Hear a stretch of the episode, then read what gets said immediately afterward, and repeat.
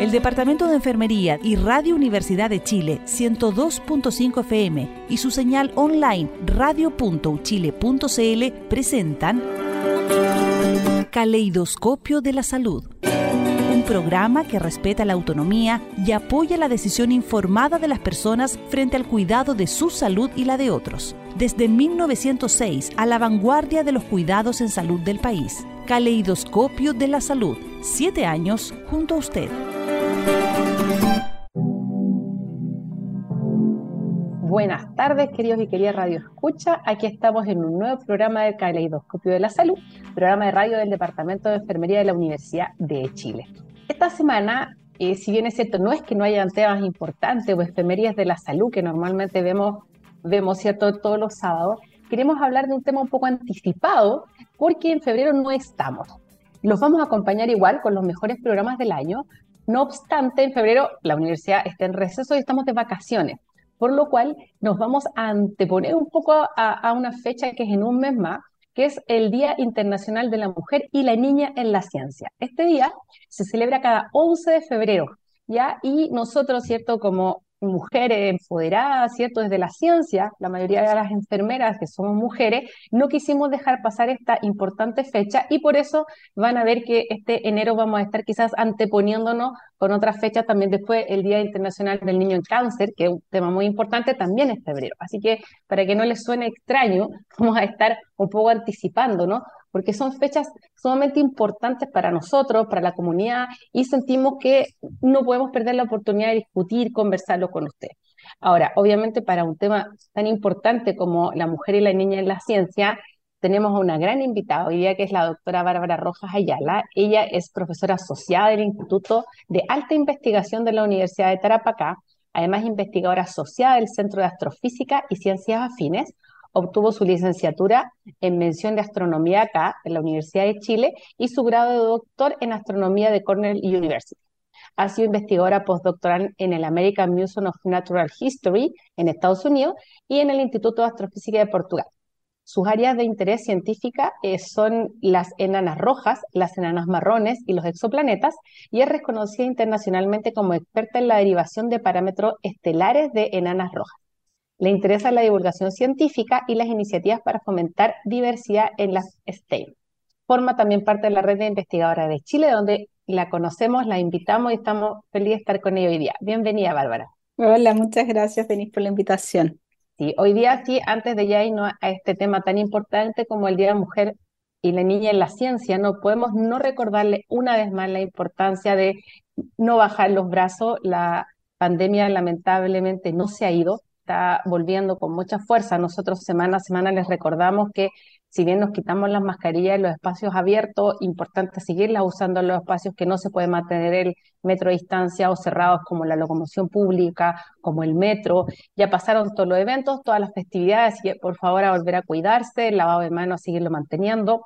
Tenemos esta variante nueva, ¿cierto?, que ha llegado del COVID, que si bien es menos grave, ¿cierto? La sintomatología que nos da tiene una contagiosidad muy alta, ¿ya? Así que para tener unas buenas vacaciones, para tener un buen año, ¿cierto? Para poder disfrutar, recordar todas las medidas del COVID. Si alguien por ahí dijo voy a dejar la vacuna para después, también completen las dosis. Somos uno de los países acá sudamericanos que tienen mayor cantidad de dosis hasta la tercera, pero si alguien por ahí no está, por favor colóquense sus vacunas. Si sienten que pueden estar enfermos, hacerse los test porque ha disminuido mucho el de los asintomáticos también. Entonces, tomar las medidas, no sean generosos con el resto de las personas.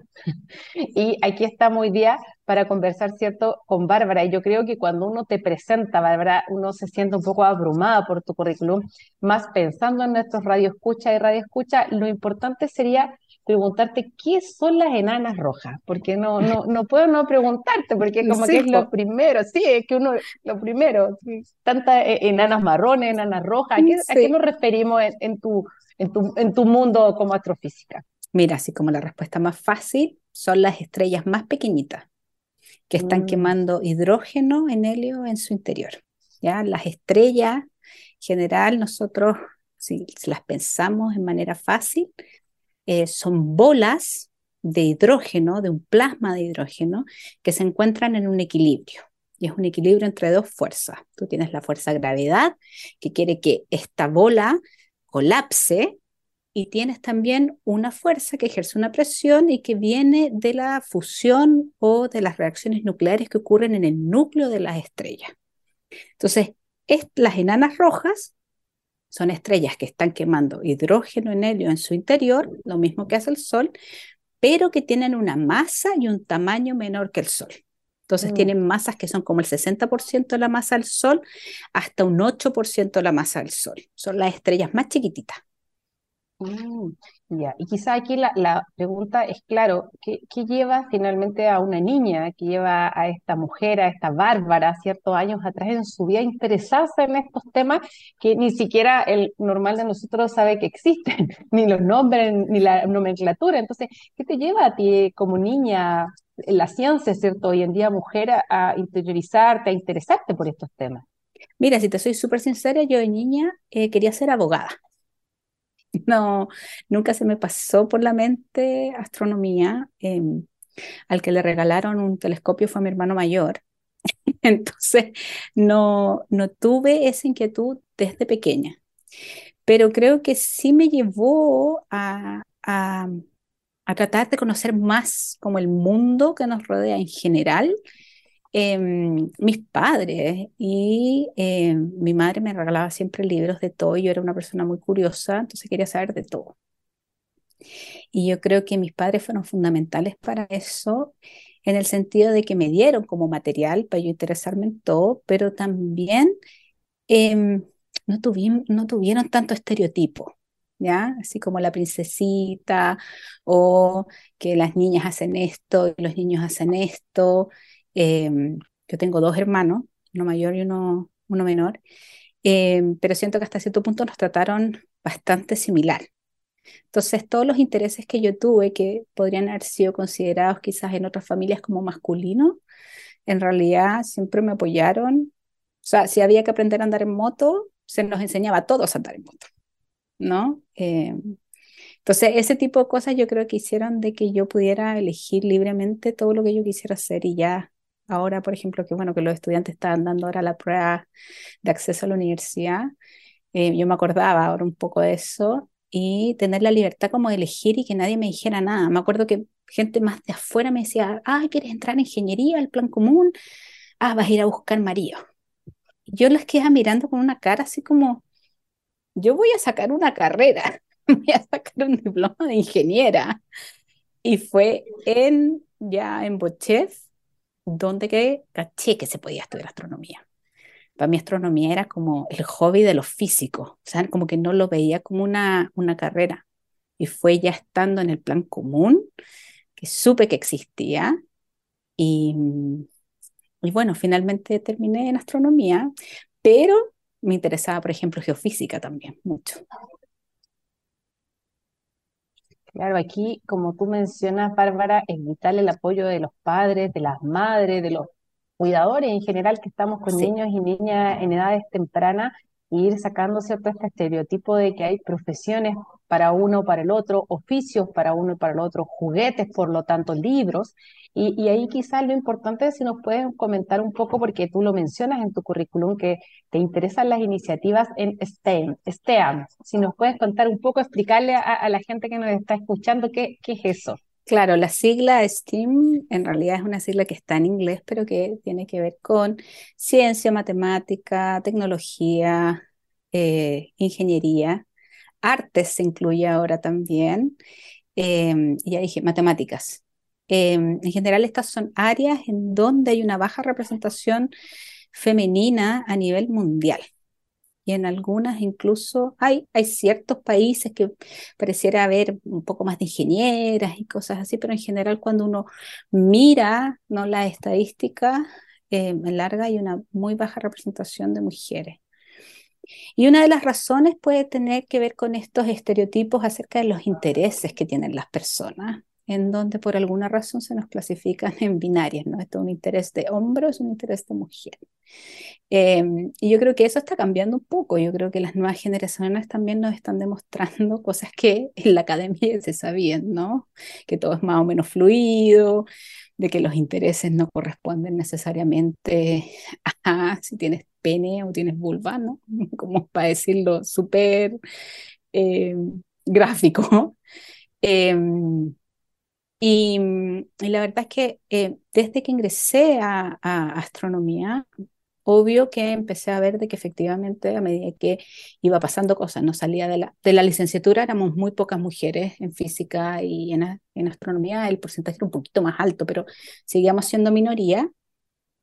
Y después el doctorado, menos mujeres, y ya yo veía a mis profesoras, eran tres profesoras en un claustro, no sé, de 30 profesores. Eh, que te hace preguntarte, bueno, ¿qué es, lo, ¿qué es lo que está dificultando a las mujeres seguir en estas carreras, no? Y, y la idea es como visibilizar y ver razones que nos puedan ayudar a entender qué es lo que está sucediendo, porque no son intereses. Yo no creo que sea la curiosidad, es una cosa que innata, yo creo, al ser humano a las personas y por lo tanto no creo que vaya por ese lado, ¿no? No hay una cosa genética que nos predispone a esto, pero sí creo que tiene que ver mucho con el ambiente en el que estamos, qué es lo que escuchamos. Em, y me interesa buscar como ideas en el que se pueda apoyar en general a la sociedad a vencer estos estereotipos, estos esquemas que tenemos, para que las personas libremente finalmente puedan elegir y pueden ser exitosas en lo que quieran hacer. Hoy conversando con la doctora Bárbara Rojas Ayala, ¿cierto? Ella es eh, astrofísica, tiene mucho, un gran currículum, ¿cierto? Pero es importante que es internacionalmente reconocida como experta en la derivación de parámetros estelares de Nana Rojas, que nos explicaba que son estas estrellas, ¿cierto? Especiales y cómo ella se ha formado, tiene un gran bagaje en Chile y en el extranjero. Ahora, continuando con la conversación, eh, eh, Bárbara, tú hablas de, hablábamos de estrategias, ¿cierto? Para que no fuera un tema de, de, de interés, o sea, que no se fueran como a desinteresar quizás las mujeres o las niñas en, en estas áreas matemáticas, de ingeniería, pero, pero ¿qué estrategia algo pudieras comentarnos? Porque las estadísticas son bien desalentadoras, no hablan de que las mujeres alrededor de primero, segundo básico es que pierden el interés y sienten que ellas son menos capaces en, en matemática, por ejemplo, que los hombres, sin, sin mirar el rendimiento, es un tema social, ¿no? Que nos dice la nos dicen todo lo que es la literatura y la evidencia hoy en día. Entonces, ¿qué le podrías decir tú a, padres, a madres, cierto, que, que, que, quieren hacer un regalo, que quieren fomentar no lo uno o lo otro, sino que realmente mantener este interés en los niños y niñas? Sí, mira, yo creo que una de las cosas que he estado reflexionando, yo, yo he participado en miles de instancias de, talleres, ¿no? En conversatorios, en donde siempre se me cuenta, bueno, que una de las cosas que he notado que siempre me decían, ¿qué tan difícil ha sido para ti ser científica? Y ese, esa cosa ya hubo un momento en que empecé a pensarme y decía, ¿pero por qué me preguntan esto? ¿Se lo preguntarán a mis colegas? Hombres, porque para ellos también debe haber sido difícil la carrera, no debe haber sido súper fácil, y cada uno como persona también tiene sus propios desafíos, etcétera, pero siento que muchas de las campañas que se han hecho se han enfocado mucho a cómo mostrar una realidad que si bien existe, no necesariamente todo el mundo la pasa, pero te predispone a encontrar estas cosas como negativas, etcétera.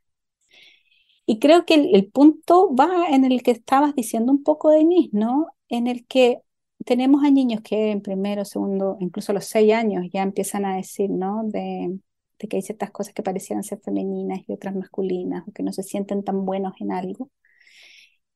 Y que no, no puede venir de los niños, o sea, viene efectivamente del entorno y hay cuidadores, profesores. Deberíamos hacer eh, una inspección, ¿no? Cerca de nosotros, de nuestros propios sesgos y ser conscientes de estos sesgos inconscientes. Yo no creo que haya ningún cuidador ni un padre que quiera hacerle daño a sus hijos, sobrinos, nietos em, de por vida eh, con una intención, no así grande, sino que más bien tiene que ver con estos sesgos que tenemos y que han sido impuestos desde antes. Yo eh, escucho mucho el término niñita como en diminutivo. Están los niños y las niñitas. ¿Por qué? Cuestionarse ese tipo de cosas, yo creo también, em, tiene que ver con el, lenguaje crea realidad. ¿no? Entonces, ese tipo de cosas creo que es esencial y creo que estos días, este día, por ejemplo, la mujer y, y, la niña en la ciencia, si bien nos sirven para mostrar modelos de rol, para hacer este tipo de conversatorios y hablar, ¿no? Yo creo que nosotros en la academia somos súper responsables de tratar de crear un espacio seguro para que jóvenes quieran entrar a la universidad estas carreras que son extremadamente masculinas, etcétera, tenemos una responsabilidad muy grande eh, es para hacer ese tipo de conversatorio y también para dentro del núcleo familiar, más allá de los talleres, etcétera. Creo que cuidadores, profesores, etcétera, todos los que interactuamos con niños y niñas tenemos que empezar a cambiar el switch y ver todos estos estereotipos ¿no? que tenemos eh, que muchas veces no nos damos ni cuenta lo estamos diciendo, como por ejemplo este término de niñita. Claro, no, y, y este tema tan como tú hablas de lo binario, no los colores, es impresionante este tema del, rosado y el celeste, de, que tú vas a comprar algo y cuando quieres comprar en más colores no hay, hay muchas cosas que solo están en rosado o en celeste. Los mismos, eh, en, las, en las mismas ropas, eh, mensajes. Eh, en general están casi siempre escritos en inglés, pero es como valiente, em, fuerte, em, poderoso, curioso, ¿no? Y todo eso está en los niños, en la sección de varonil, mini varonil, ¿no? Con mucho azul, mucho verde. Eh, y al otro lado eh, son cosas como linda, simpática, eh, amorosa, te quiero. Y eso, todo ese mensaje va, ¿no? con colores también apropiados como el rosado y el morado para ese tipo de ropa. Y, y sí, pues son, son mensajes que se están mandando, ¿no? De que las niñas tienen que ser lindas. Pero me encantaría tener una polera que dijera curioso. Y ojalá que lo dijeran todos los colores, ¿ah? ojalá que fueran rosados y que fuera unisex para todo. Em, vencer esta, esas cosas así como tan, tan binaria en realidad. Sí. Ahora, lo que tú mencionas es súper importante porque también uno entiende que quizás esta mirada tan extrema, muy feminista, como tú dices, que sería que solo fuera para las mujeres, tampoco responde. Si uno lo que busca es la igualdad, es que todos los niños, todas las niñas tengan las mismas opciones, tengan los mismos accesos. Y, por qué si a los niños les gusta? Porque ocurre que uno conoce ciertos niños que les gusta el rosado, que les gusta el morado, como que uno va por la calle y tú notas que la gente como que los mira, como que hay algo ahí, ¿cierto? De, que es un quiebre social que es importante frente a este binarismo los colores que, y los mensajes, ¿no? Como muy bien tú mencionas, pero uno celebra muy bien este Día de la Niña y la Mujer en la Ciencia porque lamentablemente a la mujer le ha costado más, ha tenido otros roles. Pero claro, lo que nosotros aspiramos, como muy bien te dice, es a una igualdad. No, no, uno no quiere fomentar más en las niñas o más en los niños, es que todos sean libres y todos puedan estudiar lo que su, su interese.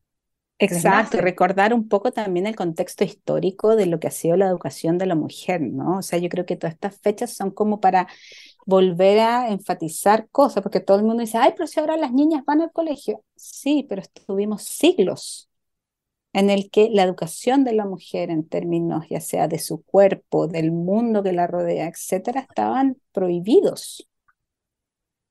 O sea, no sé qué se le enseñaba a las mujeres a leer.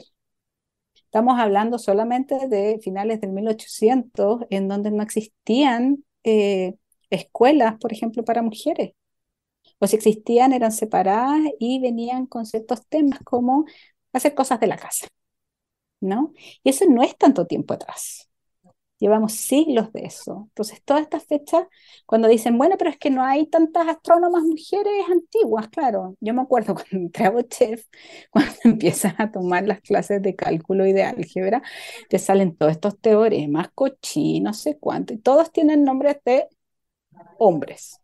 Y me acuerdo que la primera, el primer teorema de una mujer que tuve fue cuando tomé física y mecánica clásica, que era el teorema de Noether y que es que es una persona, una física así, pero brillante. Pero claro, era de las pocas que logró ingresar a estudiar, que estudió física más encima, porque tampoco era algo tan común. Em, y fue la primera vez que fue como, ah, mira, ¿no? Saliendo de Marie Curie, saliendo como más de, de esas que son más conocidas, decir, ah, mira, aquí hay un teorema que pertenece a esta mujer. Cuando estaba tomando, por ejemplo, las clases de sismología, em, claro, hay una, hay una, una barrera, eh, bueno, no es una barrera, pero es como una, un límite en donde se reconoce que existe un núcleo líquido en el interior de la Tierra y que em, en realidad el núcleo es sólido, pero que tiene esta parte que es líquida, que también fue descubierto con una mujer que tuvo la suerte de tener una tía que tenía una escuela a finales del 1800 en donde se le enseñaba a la mujer y al, y al hombre, a los niños y niñas de igual forma. Entonces, em, este tipo de cosas, por supuesto, hay que contarlas porque sí, actualmente está ese acceso, pero antes no existía y seguimos con los mismos estereotipos, muchas personas de ese 1800, por ejemplo. Sí, es importante eso porque hay también un llamado a nuestro radio escucha si quieren ver esta la, la película ¿no? de, de, Marie Curie, porque hay una foto eh, que se usa mucho en la historia de la ciencia del Congreso de Solvay, 1927, es una típica foto, porque aparece Einstein, por ejemplo, una treintena de científicos y Marie Curie. Una. Una. Y, ojo que Marie Curie, ella cuando quiso entrar, ¿cierto?, a, a las sociedades científicas se le negó el ingreso más de una vez, y como tú muy bien decías, ella también tuvo la suerte, entre comillas, ¿no? de tener un marido que le permitió investigar, pero cuando fueron a darle el Nobel, a pesar de que la investigación era de ella, le iban a dar el Nobel al marido. Y tuvo afortunadamente un marido muy fuera de, época, un científico que logró reconocer que en verdad era el premio era de ella y la siguió apoyando hasta que, que fallece, ¿no? Pero, pero uno se da cuenta que cuántas otras mujeres en la historia no tuvieron esta suerte de tener una tía, de tener un marido que los apoyara y lamentablemente en la historia hoy en día se han hecho pocos reconocimientos a todo el robo que hubo de, ciencia, de que los, finalmente quedaron a nombre de los maridos, de los padres, muchos grandes... Hermano, eh, Herschel, por ejemplo, Herschel tenía una hermana eh, que lo ayudó a hacer varios descubrimientos y solamente hasta hace poco, ¿no? Se empezaba a ver de que algunos de los descubrimientos que, que se le asignaban a Herschel, en realidad sí eran a Herschel, pero era Herschel la hermana, no era a William. Eh, tesis, por ejemplo, una de las tesis mejores, o sea, la que finalmente dice que el, universo no está hecho mayoritariamente de hidrógeno, etcétera, em, no, no se le quiso dar como el reconocimiento que debería haber tenido y em, el profesor Guía se quedó con ese reconocimiento. Entonces, ese tipo de cosas suceden, eh, sucedieron, sobre todo en el pasado, y estos días sirven como para para recordar, ¿no? Este tipo de cosas. Hay, mujeres, por ejemplo, que se les ha negado el Nobel, lamentablemente, que han hecho contribuciones maravillosas, pero por alguna razón no son reconocidas, por ejemplo, por sus pares en la academia, mayoritariamente hombres. Se nos había olvidado, ¿cierto?, comentarle un poco que es importante que dentro de las metas que tenemos hoy en día, ¿cierto?, para un desarrollo económico en el mundo, ¿cierto? La agenda del 2030 lo plantea, es decir, es así fundamental, el tema que realmente la mujer y la niña en la ciencia, como conversábamos, ¿cierto?, con nuestra experta hoy día, la doctora Bárbara Rojas, sea algo fluido, sea algo natural y no como ella menciona que le pregunta, ¿cierto?, qué es tan difícil, cuáles son las dificultades. Deberíamos centrarnos en lo positivo, eh, eh, en, lo maravilloso que puede ser para una niña estudiar ciencia y, no en lo difícil, ¿no? Ya, ya, que quizás, como ella misma lo mencionaba, para sus mismos compañeros para todos, ¿cierto? Es difícil estudiar una carrera en la universidad y en el caso de, de Bárbara, ¿cierto? Que ella eh, ha estudiado no solo su licenciatura, sino tiene un PhD en astronomía en Estados Unidos, además de estudiar también otras investigaciones. Entonces, quizá ahora, Bárbara, preguntarte un poco de qué tenemos nosotros en Chile, de en política pública, en educación, qué, qué pudieras rescatar tú de lo que se le ofrece a las niñas hoy en día. Mira, ideal, hay, hay hartas iniciativas ¿ah? em, en el que em, se trata como empoderar a las niñas, ¿no? Para que puedan elegir. Y creo que todo eso, esos talleres están súper buenos, están súper bien como para mostrar diferentes áreas en que las niñas pueden participar, ya sea desde las partes más humanistas hasta la más científica exacta. Yo creo que em, tenemos una ventaja que quizás nosotras no tuvimos, que es este acceso a Internet también, en donde tú puedes descubrir todas estas carreras que existen y todos estos como oficios que pueden existir y que nunca supiste. No, a mí me pasó, yo no, yo no sabía que astronomía era una, carrera, para mí era como un hobby de alguien. Entonces, eh, creo que todas estas iniciativas eh, nos hacen como diversificar, ¿no? Esta, como abrir un poco la mirada acerca de, todo lo que niños, niñas, niñas, ¿no? Pueden llegar a acceder. Yo creo que eso eh, está súper bien. Ahora, en particular, cuando hablamos, por ejemplo, en ciencias, y me voy a ir como más a mi tema, que serían ciencias exactas, eh, ahora existe toda esta idea de innovación, etcétera, que se junta mucho con tecnología, ingeniería. Hay, hay iniciativas bien interesantes. Hay una que me gusta bastante, que es Technovation, creo que hace una diferencia al respecto de quizás otras eh, iniciativas que hacen más bien talleres, en este caso se les da herramientas del siglo XXI a niñas. Y esto tiene que ver con crear códigos. ¿no? Nosotros sabemos que ahora todo el siglo XXI viene con toda una cosa que tiene que ver con computación, que tiene que ver con programación. Y en este programa de, de Technovation, que ahora lo están haciendo en diferentes em, regiones, en diferentes ciudades, apoyadas por universidades, está visitando varias niñas de diferentes estratos sociales eh, en estas herramientas del siglo XXI. Y a mí que eso me parece fundamental, es algo que tenemos que potenciar porque, eh, como tú decías, ¿no? estas metas para, para el siglo, la, si bien antes, por ejemplo, las mujeres eran iletradas porque no sabían leer, y por eso eso crea progresa, ¿no? Porque no pueden acceder a, o no tienen educación, entonces no pueden acceder a los puestos de trabajo que son mejor remunerados, etc.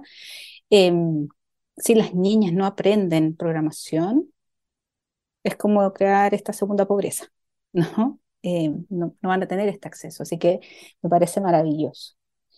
Y de parte como de la academia, en realidad creo que tenemos que hacernos súper cargo de que nuestras universidades sean lugares seguros para todos.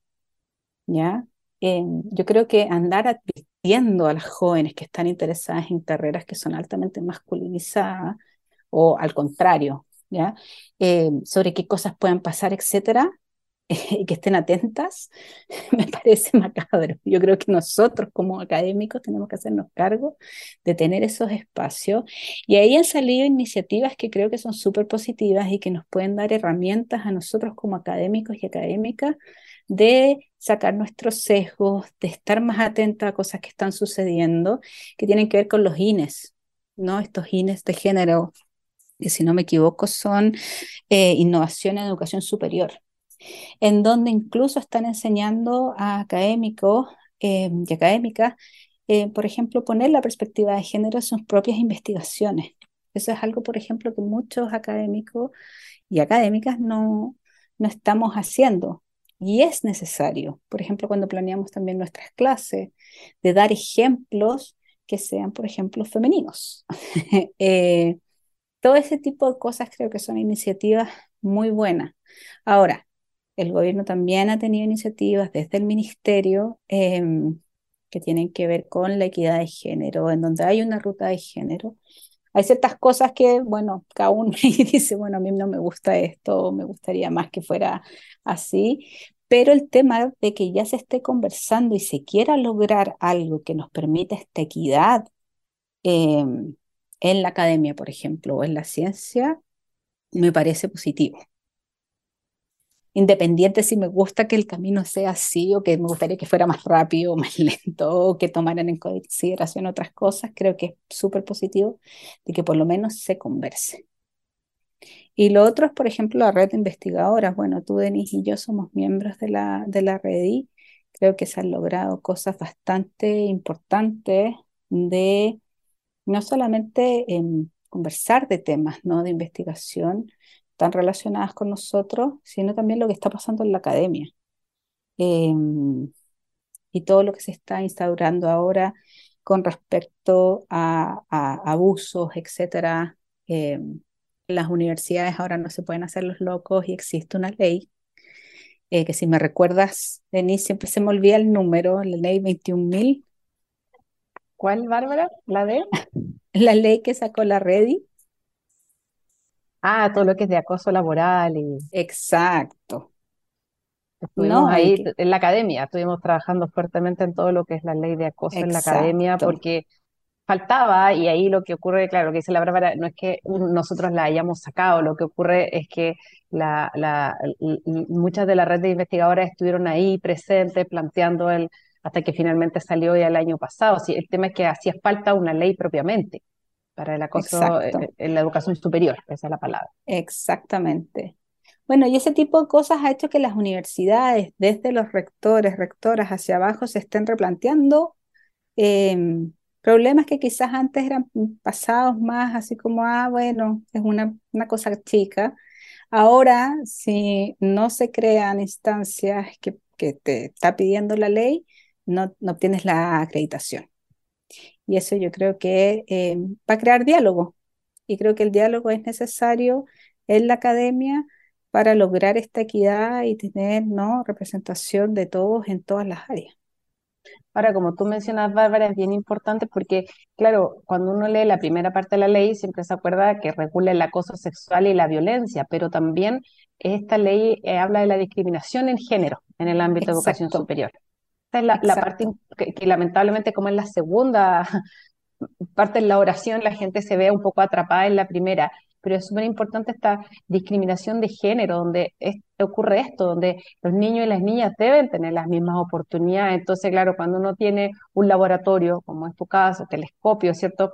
En el caso nuestro, el uso de uniforme, este no debe ser discriminatorio a, a sexo, no debe ser binario, sino que debe invitar, ¿cierto?, a la convivencia de los géneros, cualquiera sea este que se declare en nuestros estudiantes.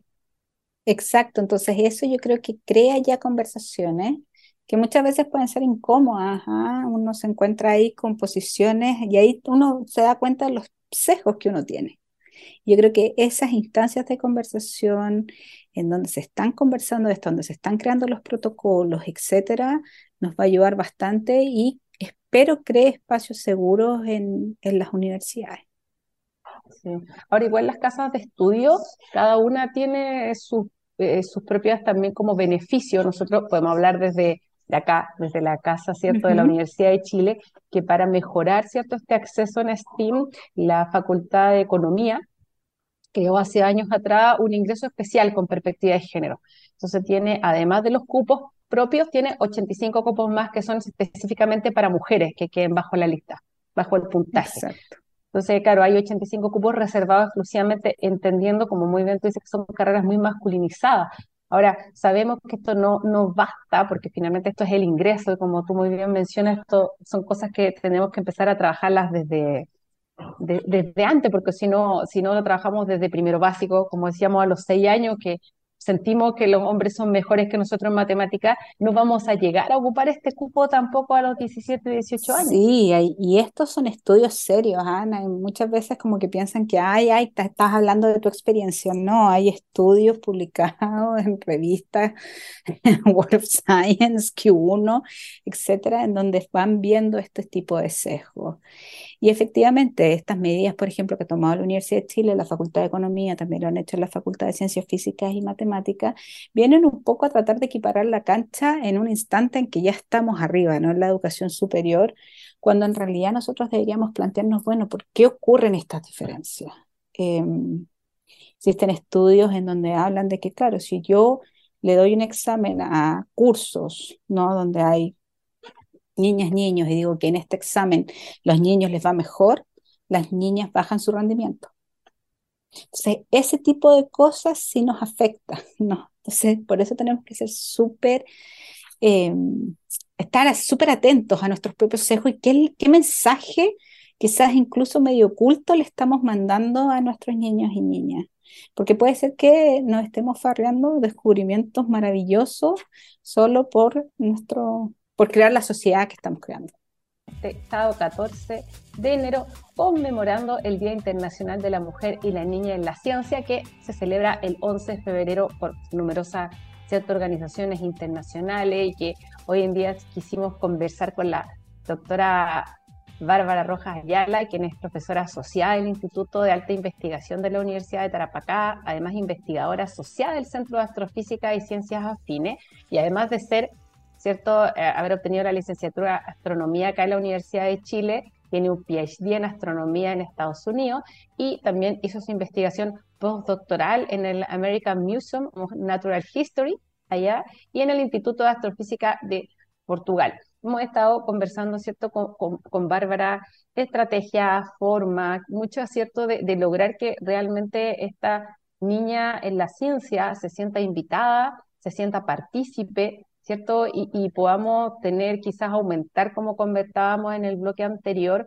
eh, un número más equilibrado de, niñas, ¿cierto? Y niños interesados en las matemáticas, en la física, que no, no sientan a la larga que no van a podérsela, que va a ser más dificultoso por ser mujer. Creo que ese quizá es algo que, que es muy importante que no lo habíamos tocado, Bárbara, que eh, hay muchos estudios, ¿cierto?, que eh, durante los años, por ejemplo, porque se creía que efectivamente en un momento el cerebro de los hombres era más pesado que el de las mujeres.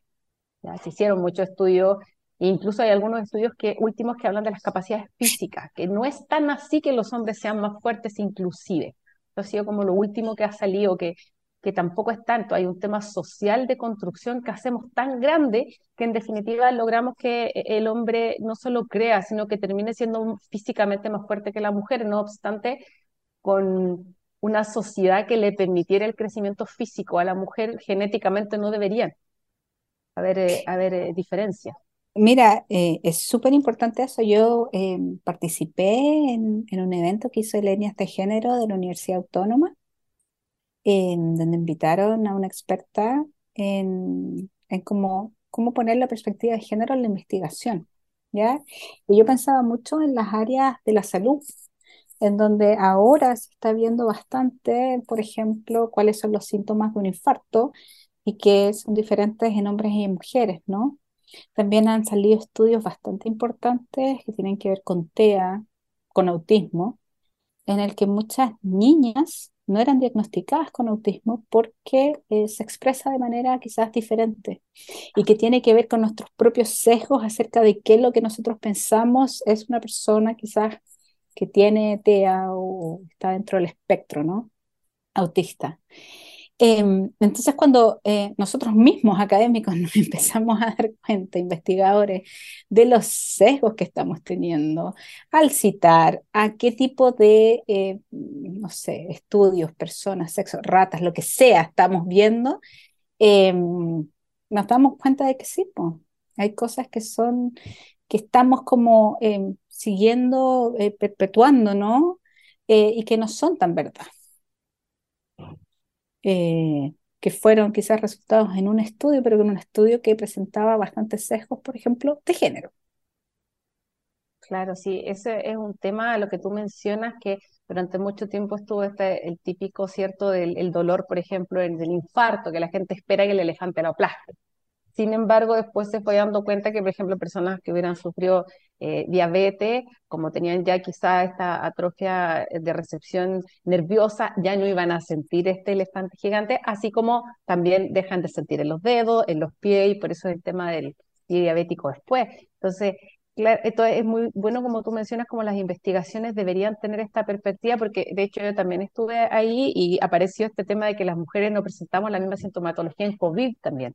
Hay investigaciones bastante buenas de la fiebre respecto a la diferencia, y ahí igual si uno lo piensa, quizá habría un tema social, de que como las mujeres en Chile eh, somos socialmente las cuidadoras, también vamos a expresar diferente la patología porque sentimos que tenemos que cuidar al resto, tenemos que ser las últimas en caer, dice cierto la literatura, porque uno tiene que cuidar a los hijos, tiene que cuidar al marido, tiene que mantener, y ahí quizá un tema a preguntarte, Bárbara, que no lo habíamos tocado, súper importante, que tiene que ver cómo viste tú, ¿cierto?, este peso para la niña, porque para la niña en la ciencia, para el confinamiento. Sí, yo, yo lo pensaba, ¿no? Un poco... Eh, durante todo esto del COVID, eh, también me preguntaba mucho, eh, quizás hablando de niñas eh, más jóvenes, ¿no? Entrando en, la pubertad, también en todos estos estudios que han salido acerca de la menstruación y, quizás cosas que están relacionadas con COVID o algunas mujeres que están reportando tener ciertos síntomas después de haber sido inoculadas, vacunadas con ciertas vacunas. Em, y yo creo que van a salir estudios bastante interesantes al respecto, ¿no? de qué es lo que está pasando. Ahora en el confinamiento, claro, quizás, por ejemplo, estas, estas actividades que te decía yo que generan diferentes grupos, eh, se cortó, no había acceso a esas cosas. Eh, lo, yo creo que para, en general, para las familias en general, fue difícil seguir con una cierta educación para todos sus hijos, hijas, ¿no? Em, me acuerdo perfecto que se hablaba, por ejemplo, en una universidad de que empezaron a hacer un catastro en realidad de si las familias tenían acceso a computadores o no. Entonces ahí tenías diferencia, había quizás un solo computador en la casa, pero hay tres niños y todos tenían que asistir a clases, ¿no? Em, entonces, no he leído al respecto en realidad, si ha salido algún estudio que diferencie em, quizás qué pasó con los niños y niñas durante el encierro, ya sea a nivel nacional o quizás internacional.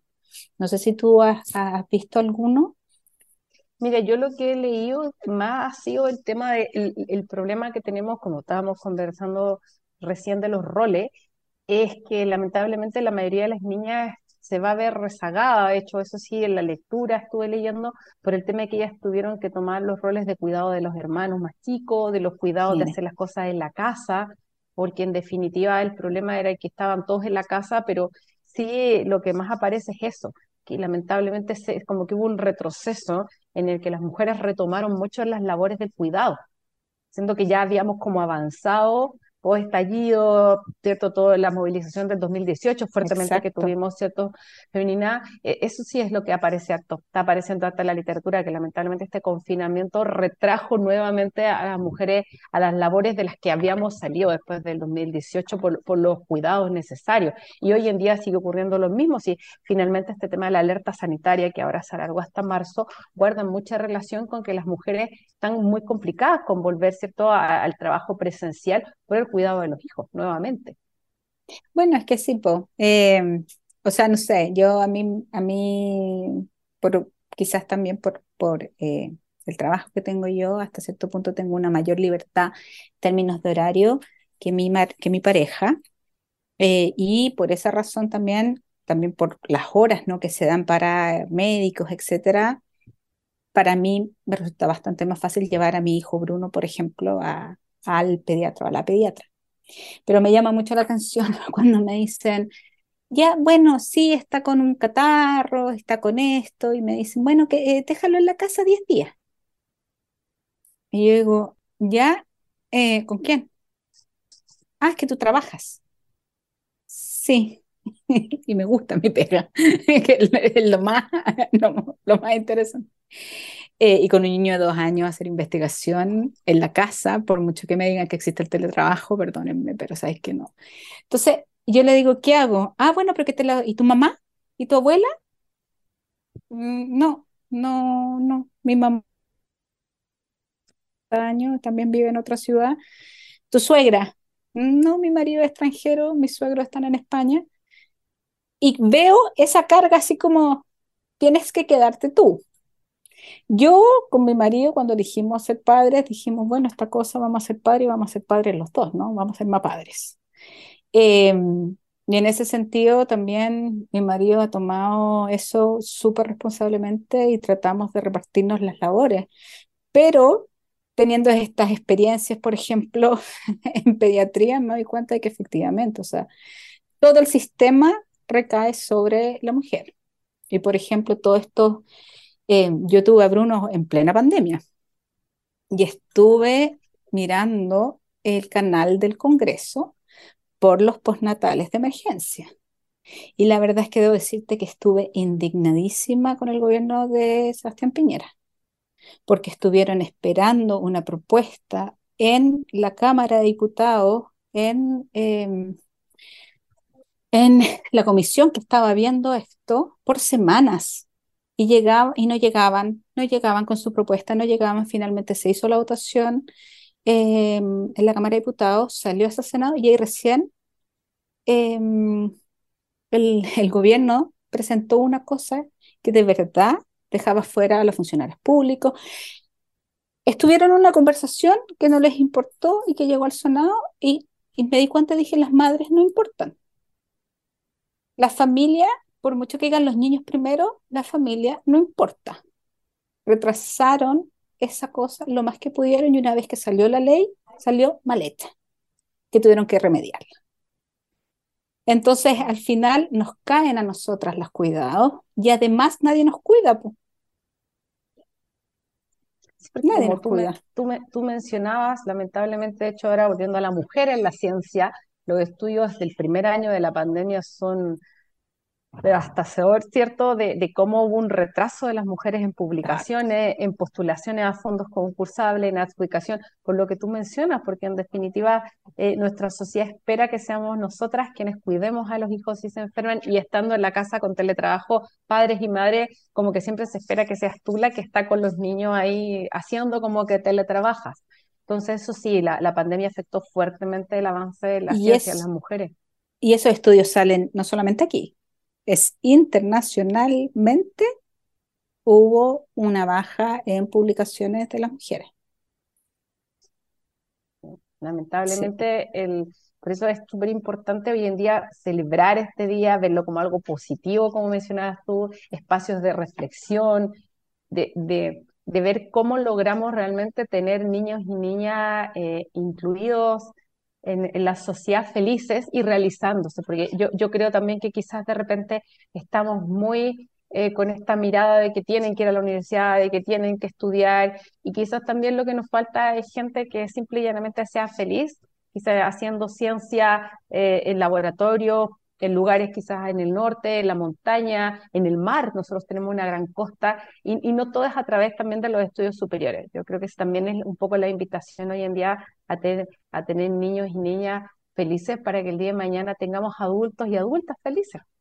Y, responsables y conscientes, ¿no? Yo creo que hay que ser, eh, tenemos que cambiar hasta esta sociedad consciente de, de lo importante em, de, de no parar la curiosidad, ¿no? Em, de estar súper atentos a nuestros propios estereotipos Em, y de finalmente dar esas oportunidades sobre todo estas mentes, ¿no? Que están ahí absorbiendo todo, de que tengan la capacidad, ¿no? De poder extenderse lo que ellos quieran hacia el lugar que quieran y para crear estas sociedades que son bastante más sanas.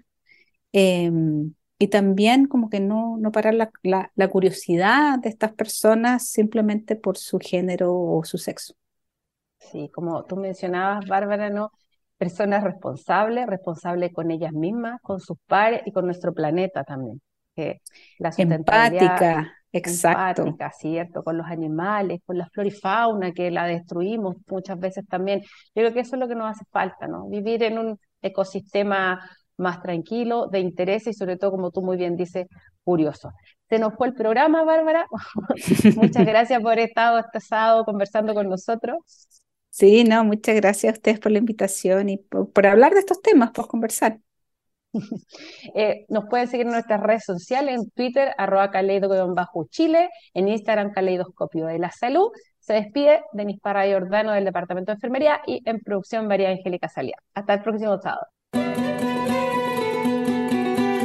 El Departamento de Enfermería y Radio Universidad de Chile 102.5 FM y su señal online radio.uchile.cl presentaron Caleidoscopio de la Salud.